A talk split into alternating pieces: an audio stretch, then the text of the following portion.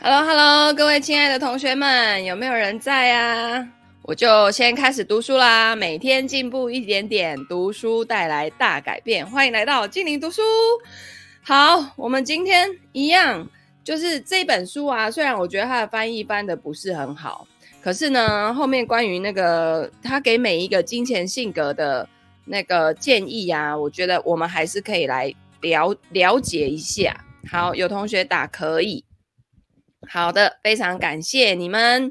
那我们上次已经读完呃工作者的财务习惯了，今天呢，我们要来读创造者的财务习惯。那我本身是创造者最的的那个特质是最多的，然后再来应该是工作者，对，应该是吧？我那张单子不知道跑到哪去，我当时只记得最多的就是创造者，很明显。好，那基本的习惯呢？自动化对所有的金钱类型都很重要，但是就像工作者一样，对于创造者来说，确保最基本的工作都已经呃都已完成，尤其特别的重要哦。这是因为创造者的眼光宏大，他们是理想主义的梦想家，往往更关心今天，而非关注未来的自己。那创造者应该要拥有三个基本的。Hello，市草念青来上课，应该是来听我聊天吧？哎，市草念青，你是在你是上班族吗？我看你也都中午可以很准时的出席，哎，很棒很棒。好，然后他说，创造者要拥有三个基本银行账户，譬如说是缴账单的，第二个是存钱的，第三个是日常生活。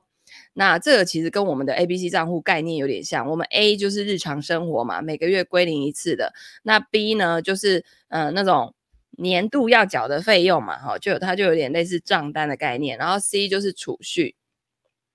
然后在这些账户之间呢、要设定自动支付的功能。但是对于创造者来说，拥有一个至少相当于三个月开支的紧急预备金账户也很重要。好，配文来了。那这种现金备援对于创造者来说至关重要，他们往往是最不稳定的金钱类型，经常换工作，然后或是去追逐创意跟机会。那拥有三个月的现金作为备援的习惯呢，能够确保你在需要的时候拥有一张安全网。我觉得这个不管什么类型的人都会需要嘛。其实以前我们在讲紧急预备金的时候，大部分人都把我们讲的话当放屁，就会觉得哈。那钱闲闲在那边没事干嘛？还不如去存股，对不对？还不如去诶创造多一点那个报酬率，对不对？你放在那边死钱干嘛？下午就怪怪的哦，真的吗？好，太有趣了，喜欢听我拉低赛是不是？好，那那个呃，但是啊，在二零二零疫情。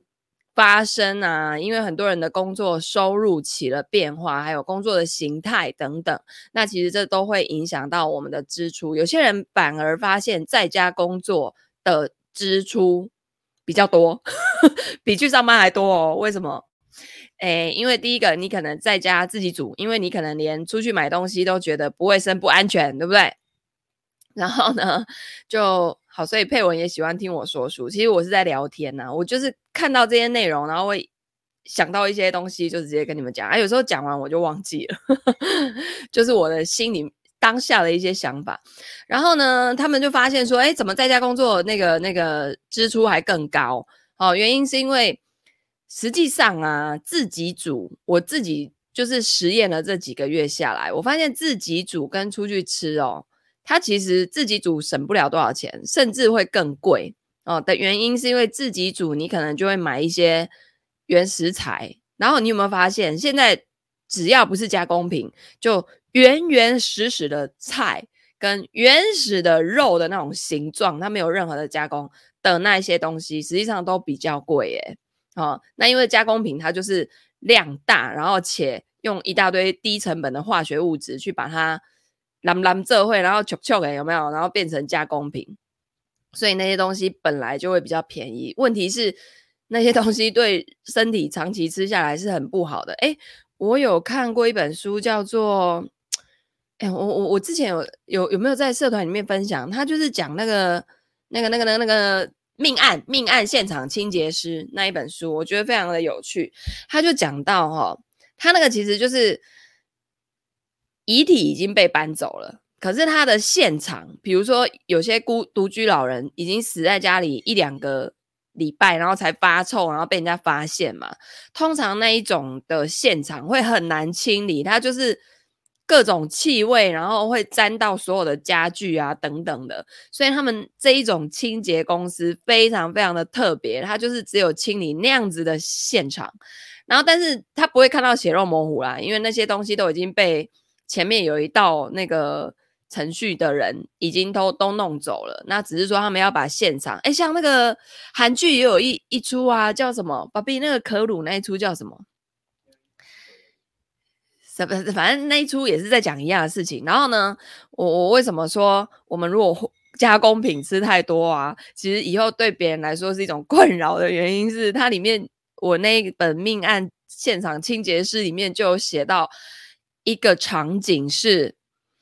就是那边就有一个尸体的形状，因为你那个尸水啊、血水，它就会是，比如说你是在地上往生的，你躺在那边，然后地上就会有一滩咯咯点点的，就人体的组织液啊等等，无微不微，对不对？好，然后呢，那个组织液的旁边就有一两只死老鼠，诶，就是 连老鼠来吃了尸体之后都被毒死，你看。可见我们人体有多毒，所以 排毒真的很重要，好不好？哦，不然我们的器官肝啊、肾啊，每天就一直在忙这些东西，他们也很操劳。所以我们尽量吃干净清洁的食物，喝干净的水，这样子我们的器官不会有那么大的负担要去处理那些东西。嗯，改吃素哦，我觉得也可以啦，但是就是看个人呐、啊，看个人的体质啊等等的。那但是素食你也要很注意的是油的部分，很多人吃素反而没有变更健康的原因，是因为它的它的。油用错了，且素食有很多加工品也都在里面。你有没有听过那种什么素肉？其实素肉它就是一种加工品啊！哦，你真真正正的素食就是要那种真真正正的原食材。可是那种东西吃久了，大家又会腻，对不对？所以怎么排毒呢？包括你平常运动啊，流汗，流汗可以排重金属，排这些有的没有的。它它可能是人体的排，不外乎就是流汗嘛，然后大小便啊，哦。然后什么 吐啊？有没有？你吃到不干净的东西，不是也是会吐？这也是一种排嘛。然后还有体内的器官，它会去运作。所以我觉得，我们除了吃干净的食物、喝干净的水之外呢，平常的那种排毒，你就是注重运动。然后你可能，嗯、呃，有的时候像我那个九九就会喝一次，早上一起来喝盐水去去排，把肠子排空哦。然后反正很多种那种排毒的方式。不一定要花大钱呐，吼，你们可以自己去研究一下。但是，嗯、这种东西呢，就是你要去去了解完它的来龙去脉，再去再去按表操课，千万不要自己贸然的以身试法。反正我们就是一群很人很神奇的生物，就对，人家讲什么就觉得哎听起来不错，然后我就试试看有没有。像我那天在讲那个海盐水啊，排排那个。宿便那个啊，哦，大家就你们在喝什么？你们在喝什么？哦，都还有兴趣这样有没有？哈，就是还是要自己做决定。包括我说我我我就说三种三种领域的东西，我不会贸然的就人家说什么我就是什么。第一个就是健康嘛，再就是财务，再就是育儿教养教养小孩的部分，好。好，然后呢，呃，所以，所以其实紧急备用金啊，它在二零二零年的时候就就起了很大的作用哦。你如果平常有做这样子储备的人，你在发生改变的当下，你比较不会这么的焦虑跟慌张，然后你会，其实那只是一种让你更有，怎么说呢，比较沉稳的心态去面对生活当中的变化，哈、哦。佩文应该可以不用到每天喝啦，我觉得一个礼拜你可能清个两两天三天，或者是你你一个月清个几次这样子，应该应该可以。因为我后来有发现，我那一阵子也是因为觉得哎清得很干净，觉得还蛮舒服的，我就给他有四五六天哦，都天天喝。可是我后来发现，我讲话的时候嘴巴会有盐盐的味道，那是不是身体的那个盐分就太高了哈？那那其实。就是会失衡，哦，所以那个什么东西过犹不及都是都是不好的，OK？那反正你就听你自己身体的声音，它都会给你反应。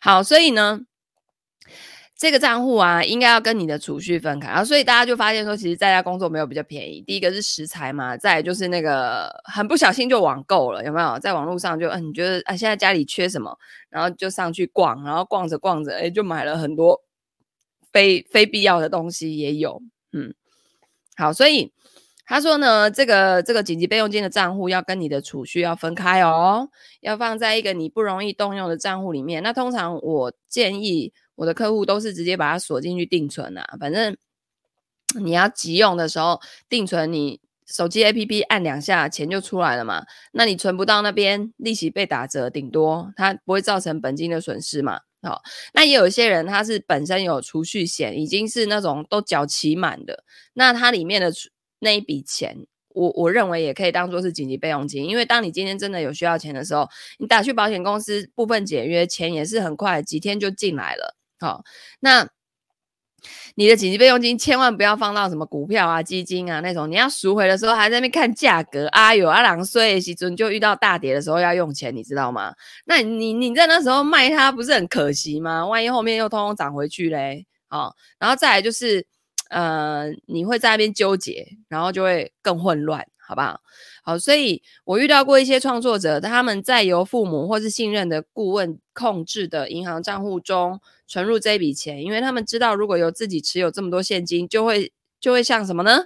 请狐狸看守鸡舍一般，意思就是会不小心花掉。当你知道自己自制力不够的时候，你就要用办法去把它锁起来。所以很多人他们会买那个储蓄险，都会说啊，我就是因为存不到钱呐、那虽然我知道储蓄险的那个率利率报酬率很糟，但至少我可以把钱存下来，我锁进去保险公司，然后造成我取款的困难。我觉得这也 OK。好啦，反正不管怎么样，你前面需要这样子的手段去。呃，让自己存到钱，我觉得也是 OK 的，但不要一直是处于这种状态，就是你要被动的被人家锁住，然后你才有办法存到钱。那原则上，你就滚不出什么大雪球，好不好？那同样的，跟工作者金钱类型一样，一般的财务习惯呢，是将所有账单设定为直接扣款跟外包。那这对于创造者来说，会是很好的金钱习惯，可以确保他们的财务基础。好，再来他讲进阶的习惯哦。创造者通常给人的印象是自信或者是自我保证，这就是为什么他们很难承认自己在财务上有困难。对，这是当时我就觉得，天哪！我如果要讲这些故事的话，那岂不是太丢脸了吗？所有人都以为我在金融业工作，而且是高端商务人士，有没有？然后就觉得你应该赚很多啊，也应该很有钱啊，对不对？但实际上口袋根本就很空，开了了哦，所以。他们呢，会经常很愿意承认自己不擅长数字，但可能不那么乐意承认自己对自身的财务状况没有把握。虽然工作者会因为很忙而避免处理自身的财务问题，诶，他们认为哦，自己的职业道德让他们在财务上不会有问题啊，哦，就是工作者是这样的人。可是呢，创造者最有可能运用一厢情愿的想法，把头埋在沙子里，希望一切都会自己变好。很多人是这样子。啊，现在想那么多干嘛？反正哦，等到事情发生再说哦。那到那时候都来不及，而且我觉得那是一种心境上，你就会觉得很肮脏哦。但是你事先把这些所有的东西都看透、看清楚，所有的位置都变成已知的话，你哪会肮脏？你就游刃有余啊，来吧，你就来吧，反正我都知道你要干嘛啦，对不对？是不是？好，那对于一个创造者来说，问题是他们不像工作者，可能没有收入来解决问题。呃，因为创造者他可能很常去创业，那前面可能会有收入完全没有的情况。那这就是为什么建立良好的财务基础知识，譬如说你有紧急备用金账户，然后你有自动化，就钱一进来之后就全部分配掉。不用靠自己在那边转转转转转，反正每个月几号就干嘛，就执行什么事情这样，然后跟基本银行账户，而不只是交叉手指祈求一切顺利，还有一套可以激励他们产生收入，并且保护他们储蓄的习惯是很重要的。最好的习惯是能够利用他们天生的创造力来实现他们的财务潜力。创造者跟关联者呢，是两种最有可能洗劫。他们储蓄账户的金钱类型，创造者跟关联者是最容易把存的钱花光光的。那关联者这样做是为了帮别人，那创造者这样做是享受当下，追求确定的事或另外一个商业想法。有一个很好的习惯是，你要确保自己的储蓄跟你可能认为无聊或者太安全但很难放松的投资相互挂钩。哦，就是，嗯，就是无聊、简单但有效。这个就是我们在 ETF 的那个初阶营里面所教的嘛，哈。那这样子呢，可以让你不会被自己所害。这个呢，可能包括投资房地产，或者是一种你不太可能或不能够快速轻易出售的资产类型。至少你的存款应该存在一个不同于你日常账户的银行，而且你没有办法用提款卡来取用。啊、很多人除了买储蓄险，他有的人是去买房，然后去贷款，想说呢。这个每个月缴贷款当存钱啊，存房子啊，类似这种概念啊，也是有。那创造者通常是呃，也是信用卡债务问题最多的金钱类型哦。事实上，他们当中的许多人应该都要减掉信用卡，完完全放弃信用卡跟先买后付的平台。那创造者通常喜欢在自己喜欢的东西跟体验上面大手大脚的花钱，所以养成限制过度消费的习惯是至关重要的。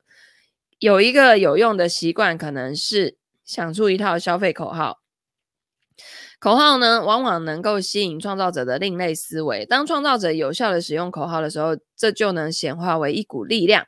譬如说，为了让创造者在消费方面表现得更好，他们可能会采用米拉米拉。啊，拉米特赛提的口号叫做“我喜我在我喜欢的东西上尽情挥霍，但在不喜欢的东西上则毫不留情的削减成本”。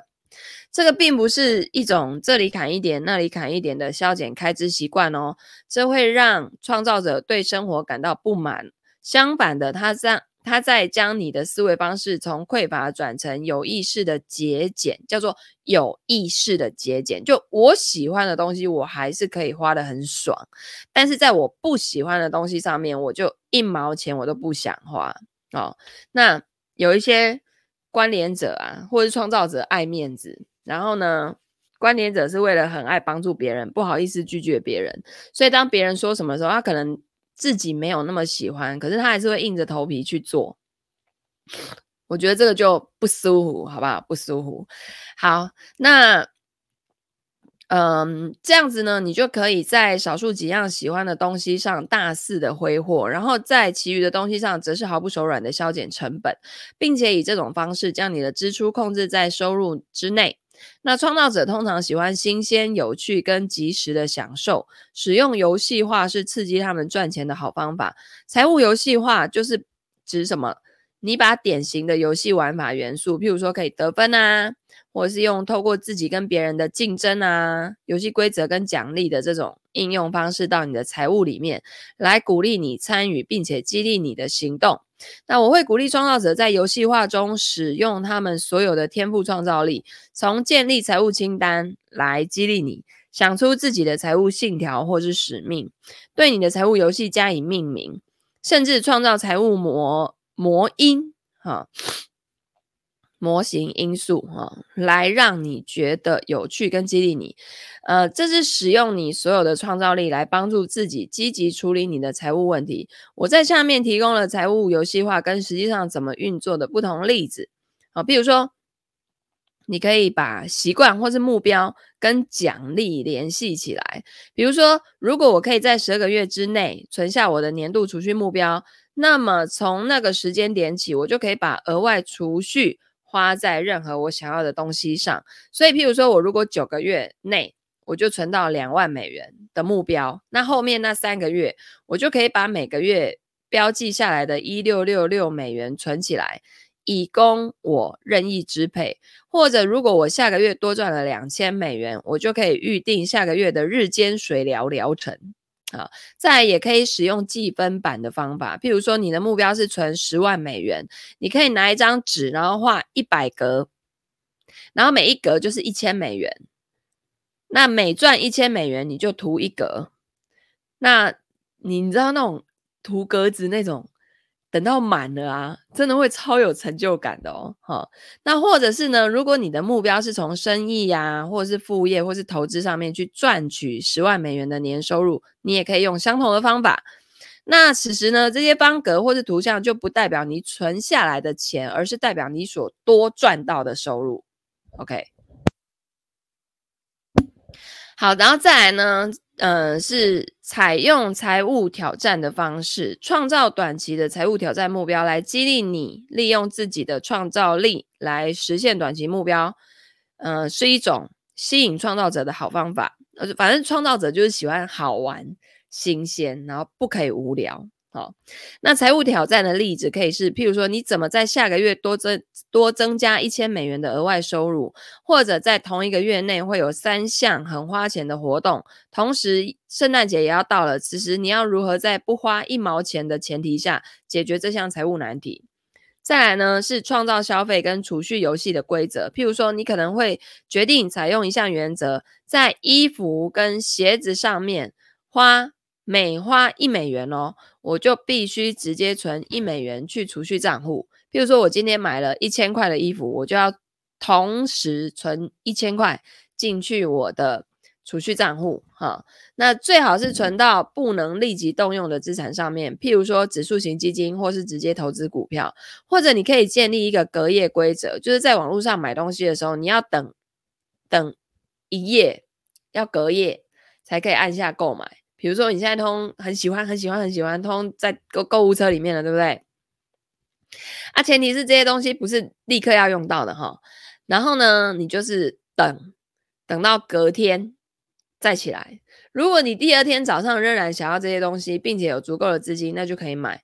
这样子你就不是简单的屈服于最初的那个冲动啊，什么东西都要再等一下，再想一下，这样子。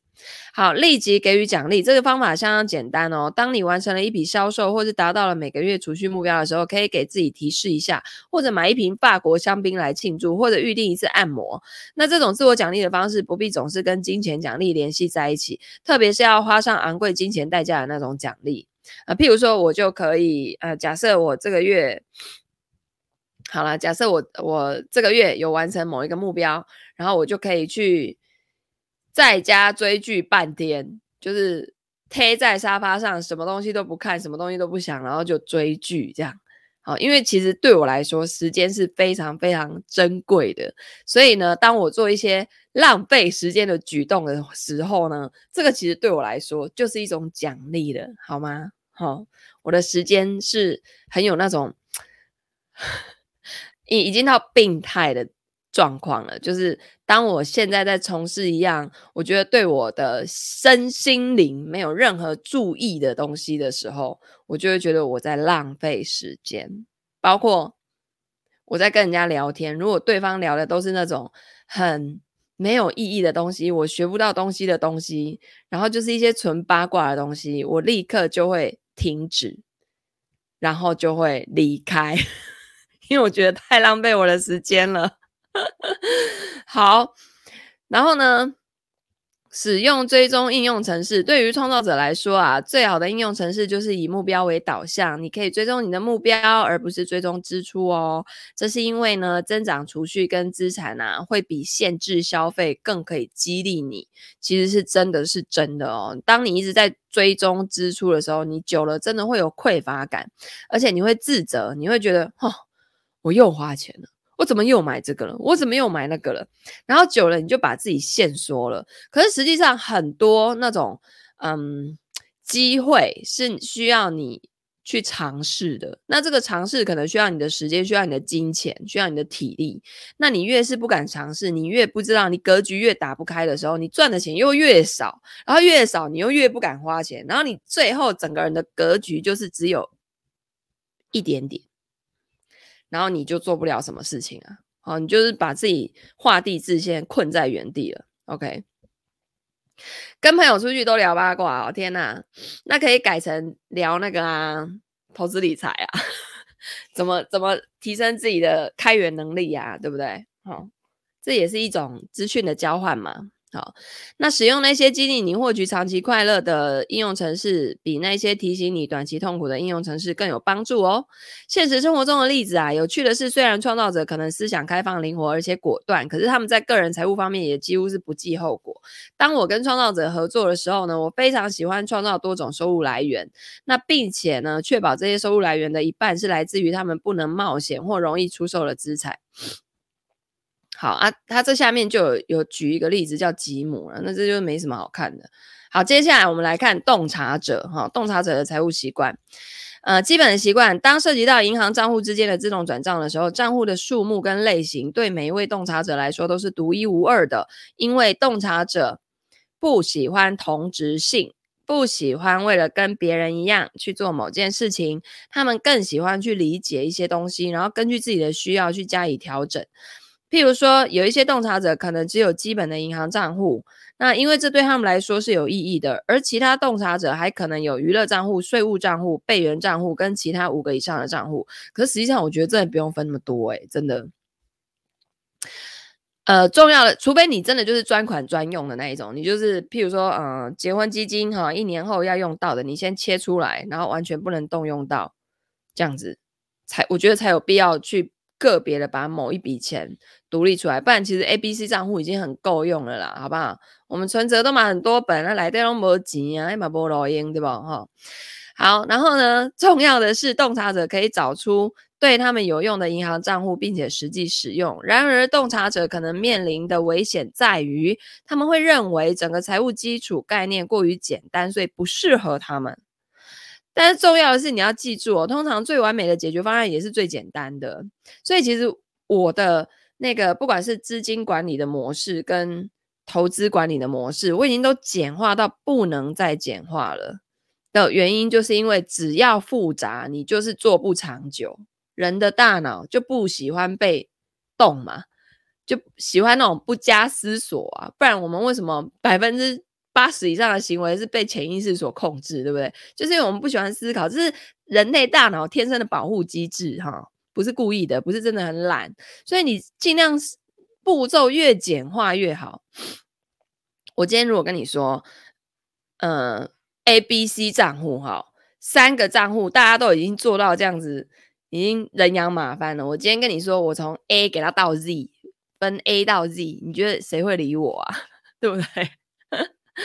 好，存折太多了，要去储户。哎、基本上没有用不到的，真的就是可以把它结清，里面搞不好都有一些钱。哈，好，那呃，你至少要从三个基本账户开始，然后去设定好自动。呃，自动定期拨出预定的金额去投入。好，再来进阶的习惯就是洞察者金钱类型的人啊，想要自己去思考跟发现的事情，当涉及到他们财务的时候呢，情况也完全相同。洞察者也会因为分析而瘫痪。好，重要的是要认识到这一点，就是有同学他真的就是一直在比较各家的那种优惠啊，哦，哪一家好，哪一家好，然后比了半天，一直都。没有办法去开户，没有办法真的把钱存进去，然后开始到金融市场去，呃，买这种 ETF 来累积资产哦，就是可以从从二零一九年我们的那个呃 ETF 的挑战营到现在，我相信还是有同学没有进场，那指数已经都不知道涨到哪里去了。你的钱放在银行跟放在金融市场上，那个效益差太多了。好，所以真的不要因为过度分析而瘫痪自己。好，那不要等到他们找到完美的解决方案，而是要不断的寻找、尝试、采纳或拒绝，然后建立一套适合他们的财务习惯。如果不同金钱类型的习惯对洞察者来说是有意义的，他们呃是最可能借用跟适应这些习惯的。所以呢，如果不同金钱类型的习惯对你有吸引力，或者看起来像是尝试，千万不要感到奇怪。培养一种收集财务习惯的习惯。这样子你就不会觉得无聊，并且可以不断的接受挑战，这是一个洞察者应该养成的好习惯。但是在深入洞察研究洞察者的好习惯之前呢、先让我花一点时间解释一下为什么这很重要。就是因为如果你是洞察者，理解为什么某一件事情对你来说很重要，你就更有可能去采取行动了啊！因为大家都要知道我为什么要做这些事嘛，对不对？那研究人员就发现啊，婴儿的大脑运作得更快，而且可能比成人的大脑还要更聪明哦。我们怎么知道的呢？牛津大学的研究人员在零七年的时候发现啊，婴儿的神经元比普通成人多了百分之四十一。大脑当中的神经元是一种特殊的细胞，它的功能是在全身传递资讯。成人大脑神经元数量减少的原因是，呃，突触修剪。突触本质上就是大脑神经元之间的连接。当我们停止使用这些连接的时候，大脑会自动把它卡掉。那这样子它就会变得更有效率。这样子呢，如果你愿意的话呢，大脑就会发展出更强大、更自然的路径来支持我们经常进行的活动。譬如说，我呢五岁就学会了弹钢琴，到了十三岁，我已经呃达到了八级的水平，这是最高级别的水平。那由于我每天至少练一个小时，那大脑就会加强我跟弹琴能力有关的神经元之间的联系。可是现在我很少弹琴，我的大脑就已经切断掉了一些联系了，然后把能量分配给我现在经常使用的其他技能。所以你看，我每天都在看跟财务管理，像我最近就在上一些课哦，今天早上才刚上完。他讲到那个职灾、职业灾害，哇塞，我真的觉得金融业真的是一个可以害死人，也可以帮帮人帮到底的一种行业。那个劳工啊，其实很多。蓝领阶层，他们不太懂这些法律，然后实际上呢，他们在工作当中遇到一些职业灾害的时候，他们也不知道怎么去，诶，保护自己的权益。然后钱其实明明就放在那边，他可以去申请的。然后包括申请的时候，还有分分你什么东西要先请，什么东西要隔一年再请。好，啊，你现在请了这个，你你请了 A 啊，那个 B 可能就没了哦。你要等到 B 都领完了，然后你再来 A 再继续接着。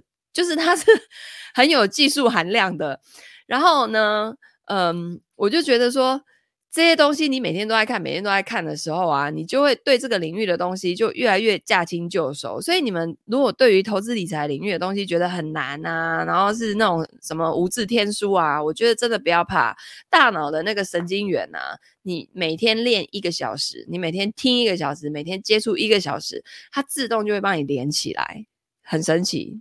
好，其实你们自己应该也都会有这这些感觉嘛。那建立新习惯的一个简单方法，就是把他们跟现有的习惯去叠加起来。呃，像那个詹姆斯·克利尔在他的《原子习惯》当中，呃，《原子习惯》这本书呢，他一直呃位居在博客来畅销排行榜第一名。我也不知道为什么他一直第一名，是很多读书会的人把他团购，然后买去。读吗？还是怎样？其实我也不知道，他真的就是一直在那个前三名诶哦。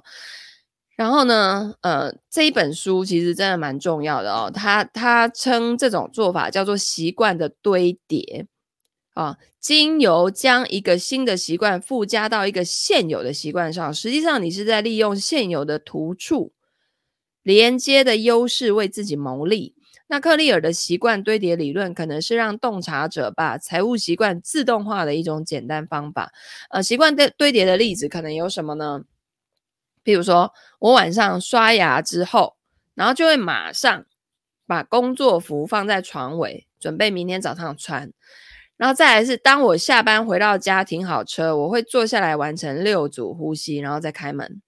然后再来就是，我每天早上倒完咖啡之后，就会登录我的日常账户，了解一下前一天的开销情况。好，我们已经在创造者的金钱类型当中看到游戏化的习惯堆叠例子了。譬如说，我花一美元买衣服或鞋子的同时，我就必须花一美元去买股票。那这是我目前正在使用的一个习惯，这是一个简单的财务习惯堆叠。因为你会知道吧？我现在买了这个一万块的衣服鞋子，我就要花一万块去投资。可是我可能没有那个一万块，现在没有那个一万块可以投资，所以你是不是自动就不会去乱买衣服鞋子了？对不对？好，那嗯、把投资，他说现在他这么用啊，就是把。投资行为跟消费行为区分开来，这意味着我需要停下来想一想，我是不是能够支付两倍的价格？因为我必须要投资一样的金额。那因为这个系统对我来说是有意义的，所以我现在不用思考就可以这么做了。这也是洞察者从另一种金钱类型借借用一种习惯，但以他们自己的视角看待它的一个例子。在这里呢，这是透过习惯堆叠，而不是游戏化。那由于洞察者金钱类型往往喜欢寻找跟发现想法，不仅从其他金钱类型，甚至在财务世界之外寻找解决财务问题的方法。这这可以是激励你养成金钱习惯的方式。其中一个例子就是询问一些荒谬的问题啊、哦，这是由地球一小时共同发起人托德桑普森跟一周工作四小时的一小时的作者提摩西贝里斯等人推荐的啊。这个习惯呢，是对你当前的财务难题或是状况提出荒谬或是挑衅的问题。什么是荒谬的问题呢？譬如说，呃，史蒂夫贾伯斯要如何解决这个财务问题呢？或者是我怎么样才能把史蒂夫·贾伯斯每天穿同一件衣服的想法应用到我的财务上呢？好，就是有点类似脑力激荡这样，然后去问那种你平常根本不会不会去思考的问题，八竿子打不倒、打不着的，而且是很怪异的、荒谬的那种问题。好，第二种呢，就是我怎么样才能在六个月内实现十年的财务目标？譬如说，你十年的计划有可能是买房、生小孩、休假，呃，存两万美元，或是偿还债务债务。然后你本来给自己十年的时间，你怎么样再缩短到六个月就把它达成？啊，那如果身体健康对我很重要，并且各个生活对生活各个方面都会有正面的影响，每年花十倍在这方面的金钱会是什么样子呢？还是一百倍啊？如果你能负担得起，你如何能在短时间之内测试来衡量结果呢？好，或者问，把问题反过来，我怎么能破坏我的财务健康呢？就是你要怎么做股票才会做到赔钱呢？有没有？这不是那个查理蒙格，就是巴菲特的最好的伙伴，那那两位老贝贝。另外一位查理蒙格，他讲：如果我知道我在会在哪边死去，我就永远都不要去那里嘛，对不对？如果你知道你怎么做股票会输钱，你就永远不会这么做嘛，对不对？好，那这并不是说你在回答这些问题的时候就必须严格遵守这一些参数，你并不是要回答史蒂夫贾伯斯到底做了些什么，而是要回答我要怎么运用他的创造性，打破常规，甚至打破常规的思维来解决这个问题。我们要运用的是。那些人的大脑里头的思维，OK，这并不是说呢，你要在接下来几个月里面神奇的完成十年的梦想，而是说要如何找到正确的问题，来有效的打破你的思维，然后产生新的能力。这个就是在突破自己的认知边界嘛，对不对？那对于一个洞察者来说呢，这个习惯，因为洞察者就很爱思考，很爱分析呀，对不对？啊，所以呢。你们干脆就用这样的方式，好，来自己做脑力激荡。那这个习惯意味着接受并且承认你所拥有的正常系统。你经常不喜欢某一些社会规则，但却可能强加去自己身上。那在回答这一类问题的时候呢，有一些标准框架并不会对你起作用。你被迫得要摆脱人为的限制，依靠自己的能力进行不同的思考。那我在创造者习惯当中提到另一个习惯呢，也同样适用于洞察者，就是什么？定期的采用以时间为基础的财务挑战，两者之间的微妙区别在于，对于创造者来说啊，这可能是一种吸引人表现出来的创造性的挑战；但对于洞察者来说，这可能是一种智力的，就是烧脑的、基于理念的，或者要解决谜题的挑战。那这些财务挑战可能包括什么？下个月我需要额外增加五百美元的收入。这个月呢，我将会完成一个三十天的财务排毒计划。在这三十天里面呢，我不会把钱花在非必需品上。哎，这个财务排毒计划是不是感觉就哎哎美卖哦？哈、就是不要把钱花在非必需品上。那今年我承诺自己要存下五千美元，并且增捐捐赠五千美元给一个特定的慈善机构。本季度我将透过我事业当中的产品 D。来赚十万美元，重点是什么？不要让挑战变得太困难。譬如说，我下个月要赚一个亿，然后你再下一个想法就是黑那五扣零，对不对？哈，所以你要稍稍可以有那个完成的几率，但又不能太简单啊，但也不要难到就是做不到。好，要让挑战变得足够困难，从而激励你去实行。因为洞察者金钱类型啊，很喜欢追逐新奇的想法，然后容易因为分析太多而瘫痪嘛，所以他们很容易破坏到自己的财务面。如果他们可以运用这种财务基础知识啊，跟定期有趣的财务挑战，还有习惯堆叠的结合，就可以创造出足够的动力跟安全感，帮助他们感受到财务方面的动力、满足跟安全感。好，现实生活当中的例子哈。我来看一下，哇，这后面有举一个 Tim Ferriss，我超崇拜 Tim Ferriss 的。好，我们来把这念完。哎，已经四十分分钟了哈。好，现实生生活中的例子啊，大家大家都知道，他作者本身就是一个洞察者金钱类型嘛，所以他在这边列出了一些自己养成的财务习惯。作为一名洞察者，我希望同时能够执行多种计划，但是也有一个自觉匮乏的金钱故事。我不只需要感到财务安全，而且还需要可以控制。我需要拥有巨大的财务独立性跟安全性，我的事业也都要挂在我的名下。我必须用自己的名字直接投资股票，而且还必须拥有。托尼无法动用的个人专属银行账户，托尼就是她老公哦。托尼明白，我以自己的名义拥有大量的资金跟投资，让我在这段关关系当中感到安全。我们都会对此感到自在，因为他也拥有自己的金钱。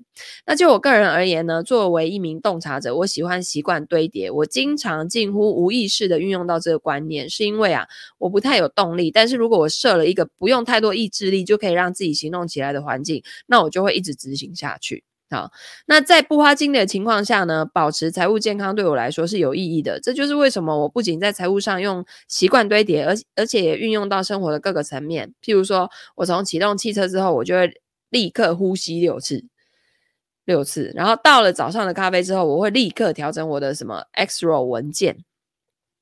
那我也经常接受并且享用事享受事业跟个人财务所带来的挑战。在我的业务方面，我会用三十天、九十天跟售出数量来当做我的财务挑战，然后询问一些挑衅比较有具有挑衅的问题，譬如说，如果我明天要创业，我要怎么让自己置身事外呢？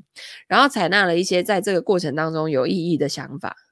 在个人财务方面，我每年呢、啊、会进行两次三十天的财务排毒。在这个月里面，我不会买任何新的想要的东西，譬如说，我不买新衣服，不买新鞋子，也不买新书，帮助自己重新调整。诶，我觉得这很棒，我们可以来那个三十天排毒财务排毒计划。诶，这个我再来发想一下哈。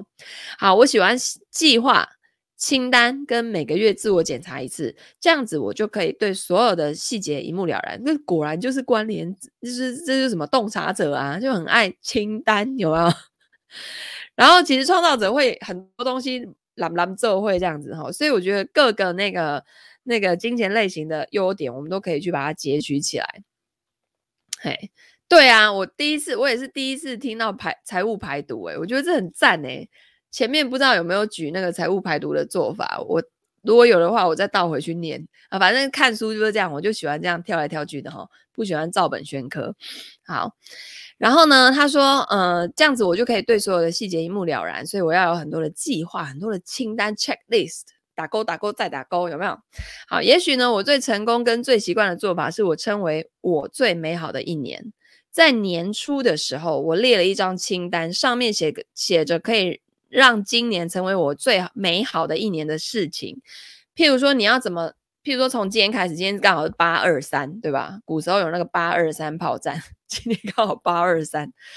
今天开始往后推一年，你要怎么让未来的这三百六十五天过得非常的美好？好，包括什么呢？健康、健身、日常工作、假期，但是也包括财务。那我过去曾经列举的财务例子，包括我想要在年底之前。拥有以自己名义投资价值十万美元的股票，我想要开启一项能够产生超过十五万美元利润的新的收入来源，或者呢，我想要在一个特定的地点买一处价值一定金额的房地产，然后我在 AnyList 应用程式当中建立一个行动项目列表。并且每个月检查，来确保自己有按照计划进行。那到了年底，当然我可能没有办法坚持做到每一件事情，但是至少我已经取得很大的进步喽。比我完全，呃，比我没有完成这些计划已经前步前进了许多嘛。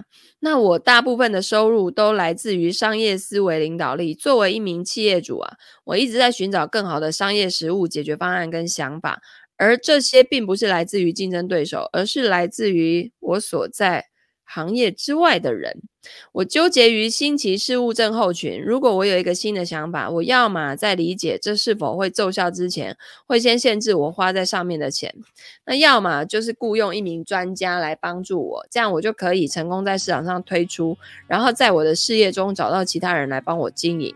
我没有太多不同的银行账户，但是我有一些基本账户，就是它有一个日常账户，就像我们的 A 账户。然后它有一个股票账户，就像我们的 C 账户储蓄的，还有一张可以可以自动支付账单的信用卡。那我讨厌管理自己的生活，所以我把所有的账单跟退休金都设定为自动支付，其他一切也都可以自动化或是外包，包括什么家里的清洁啊、园艺啊、事业管理啊等等啊。但是你对于这些东西，某种程度上你自己要熟悉，而不是盲目的。外包，因为有的时候外包的人有没有做到你要的那个水准哦？你要有一个检验的那个条件嘛，你自己要有自己的条件。好，好，所以呢，哎，我觉得这个这个财务排毒哈，我们可以来研究一下，好不好？哈，好的，那所以呢，今天的读书就到这边啦，时间也差不多，大家一点可能又要回去上班啦。祝福大家今天上班都能顺顺利利，然后下班回家能够。交通顺畅，一路畅通无阻，然后大家都很安全的回到家，好吗？那如果你喜欢我的读书呢，欢迎按赞、留言、分享、转发给你身边所有的亲朋好友，一起来听我读书哦。那我们明天见啦，拜拜。